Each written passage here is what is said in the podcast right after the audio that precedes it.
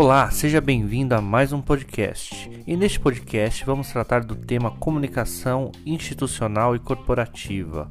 Vamos abordar as diferenças entre comunicação institucional e corporativa, as estratégias que a empresa precisa se dispor para comunicar seu posicionamento em relação a um tema e construir uma imagem, a sua imagem perante ao mercado. Então, espero que vocês aproveitem este podcast.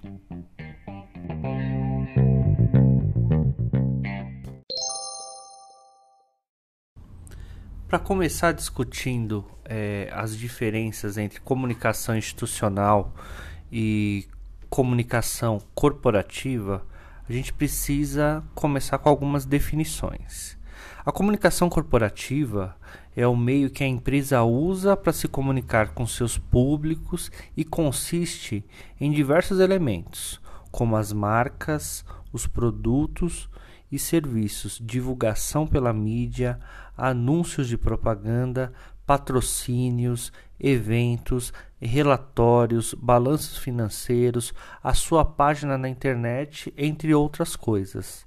Ela tem a função de acompanhar um pouco das tendências sociais, políticas, econômicas, culturais, de modo que as empresas elas possam criar imagem e projetar a sua mensagem. Então toda empresa, toda corporação, ela tem uma imagem, uma imagem que ela cria, que ela desenvolve internamente, com o objetivo de passar isso para o público-alvo. Então, o público-alvo dessa empresa e os stakeholders, ou seja, aquelas pessoas que estão envolvidas no negócio da empresa, precisam olhar para essa empresa e visualizar essa imagem, visualizar esse posicionamento. Cabe à empresa aproveitar as melhores oportunidades de mercado, criando situações para que ela possa se comunicar com eficiência, entendendo, né, e capitalizando os interesses do público-alvo, entendendo também com isso qual que é a melhor combinação possível de canais de comunicação.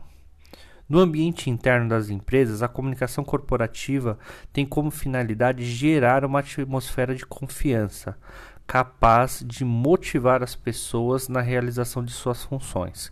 Quando a gente fala em ambiente interno, a gente está tratando da comunicação que é estabelecida dentro da empresa, com seus funcionários e colaboradores. Essa comunicação ela tem que transmitir essa esfera de confiança, porque o teu funcionário, o teu vendedor, o teu gerente, o teu administrador, ele é responsável pelo contato direto com o teu público-alvo, aquele que consome o teu produto. Então, cada vez mais as estratégias de comunicação interna dentro da empresa entram em uma questão é, global, entram dentro de uma questão muito importante que a empresa precisa se preocupar. Existe uma forte associação entre comunicação corporativa e planejamento estratégico. O planejamento estratégico ele deve abordar sim a comunicação corporativa, porque a gente pensa numa questão de uma construção de imagem de marca, uma questão de longo prazo. Então, eles estão intrinsecamente associados. As empresas devem ter como preocupação contínua as suas práticas empresariais, analisando o impacto de suas decisões junto aos diferentes públicos, avaliando os sucessos e as falhas e discutindo novas ideias dentro e fora da empresa. Para isso, a pesquisa de mercado ela é muito importante.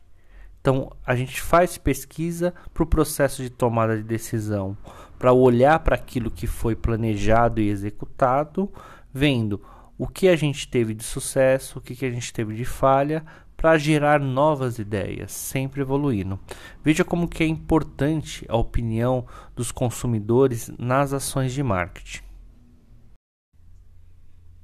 Para que a comunicação emanada por todo o complexo organizacional não se disperse e atinja seus alvos de forma sinérgica, atualmente tem criado significado a proposta denominada comunicação integrada de marketing. E dentro desse contexto entra a comunicação corporativa e o marketing institucional ou a comunicação institucional. Vamos abordar agora alguns conceitos importantes. Propaganda corporativa. A propaganda corporativa é o uso da comunicação paga com vistas a garantir a divulgação adequada de fatos de interesse de uma empresa nos meios de comunicação e beneficiar assim sua reputação. Isso ocorre principalmente quando, por razões diversas, a mídia espontânea não divulga de forma suficiente os assuntos da empresa.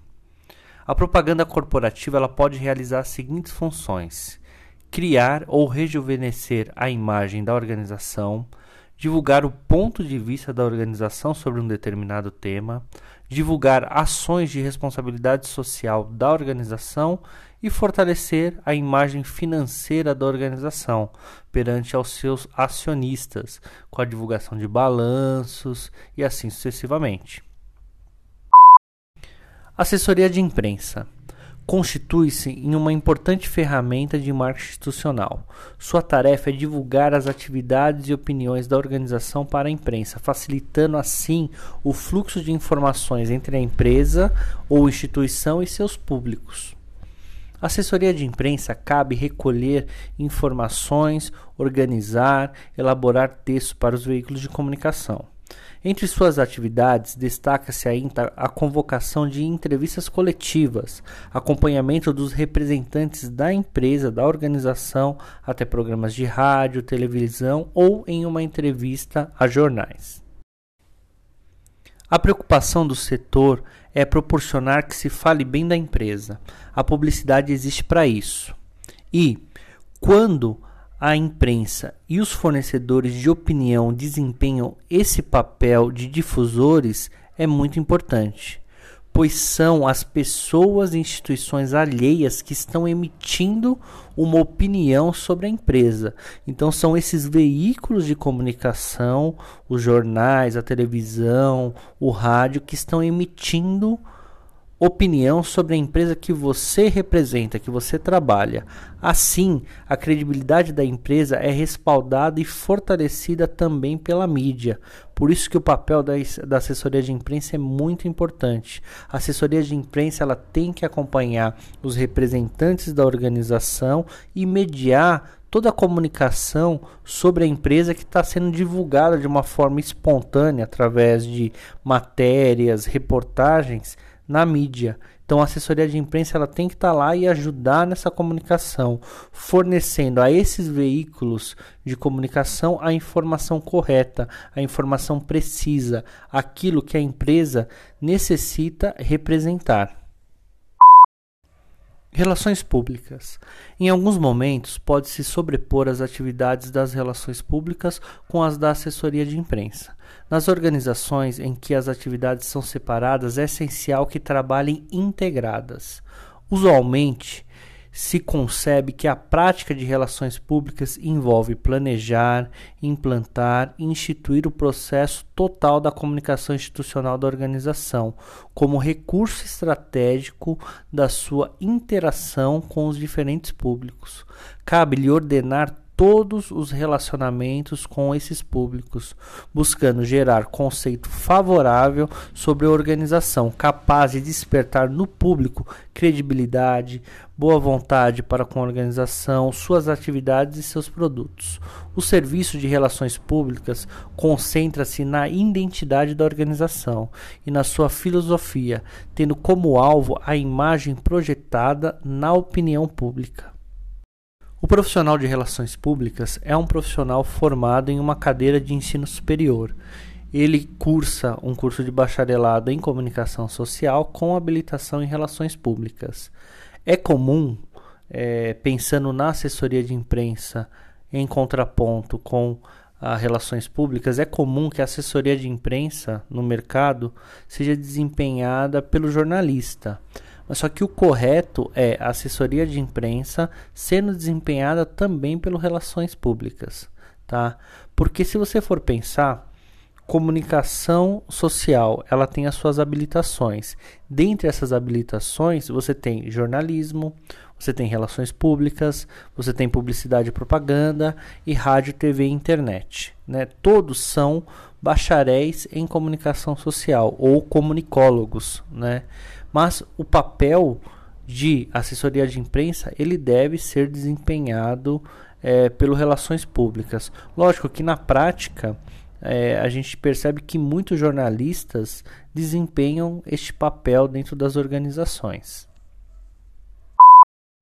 Clima organizacional. O ambiente interno é o primeiro espelho a refletir a imagem das organizações. Se apresentar problemas, a imagem projetada será distorcida. O endomarketing é a atividade ligada à gestão de pessoas apropriada para atuar no planejamento do marketing interno, com vistas a seu reflexo nos públicos organizacionais. Quando tratamos da questão de endomarketing, a gente está abordando as ações que estão direcionadas ao público interno da nossa empresa, ou seja, aos nossos funcionários. É fundamental que os funcionários de uma organização eles tenham em mente uma imagem correta da empresa, uma imagem que represente aquilo que a instituição, a corporação, a organização quer passar para os seus públicos. Porque este funcionário é o profissional que se relaciona com o teu cliente final e ele precisa ter uma visão correta sobre a imagem da empresa. Atividades da comunicação institucional, reforçando o propósito da comunicação integrada de marketing. A experiência recomenda que a comunicação corporativa não seja uma atividade plenamente isolada deve contar com profissionais com formação em administração de empresas e não somente em jornalismo ou comunicação, e se reportar ao presidente ou diretor executivo para ter credibilidade, atenção e suficiente importância dentro e fora da empresa. Então, o profissional de marketing, profissional de comunicação, ele é um profissional extremamente importante dentro da empresa, só que ele não é o único profissional responsável pela comunicação integrada de marketing, porque a gente está falando agora de um processo integrado.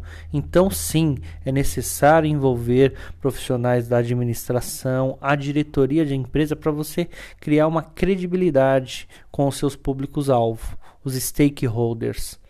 Seus representantes precisam estar envolvidos nos processos de planejamento estratégico e de tomada de decisões, de modo a somar forças e conhecimento para construir e manter a reputação da empresa. É importante que todos os profissionais estejam envolvidos. A equipe financeira, ela entende das finanças, mas ela também tem um papel importante na comunicação dos resultados financeiros. Quem entende de comunicação são os profissionais de comunicação. Eles precisam estar envolvidos na questão do planejamento estratégico e a diretoria, os donos da empresa, eles precisam estar envolvidos nessa atividade de comunicação integrada de marketing, pois eles têm integrado em mente aquilo que a empresa precisa passar para o público-alvo. Então é importante que todos esses profissionais estejam envolvidos no processo de comunicação integrada de marketing. Apoio, alianças, parcerias. Para conquistar, garantir ou melhorar seu espaço no mercado e na sociedade, as organizações podem desenvolver uma série de atividades, como apoio, alianças com empresas, apoio a causas, parcerias. Cada vez mais, as empresas buscam relacionamento com outras instituições, principalmente aquelas ligadas à cultura, esporte, ações sociais, instituições de caridade, para que ambas obtenham benefícios, benefícios de imagem de marca. De modo geral, esse relacionamento acontece na forma de patrocínio. Então, a empresa utiliza como estratégia de marketing patrocínio de eventos, com verbas, né, com cotas de patrocínio, é, apoio a instituições de caridade, trabalhando uma questão de associação de marca, um co-branding. Então, as marcas elas se associam e ambas tem benefícios por isso.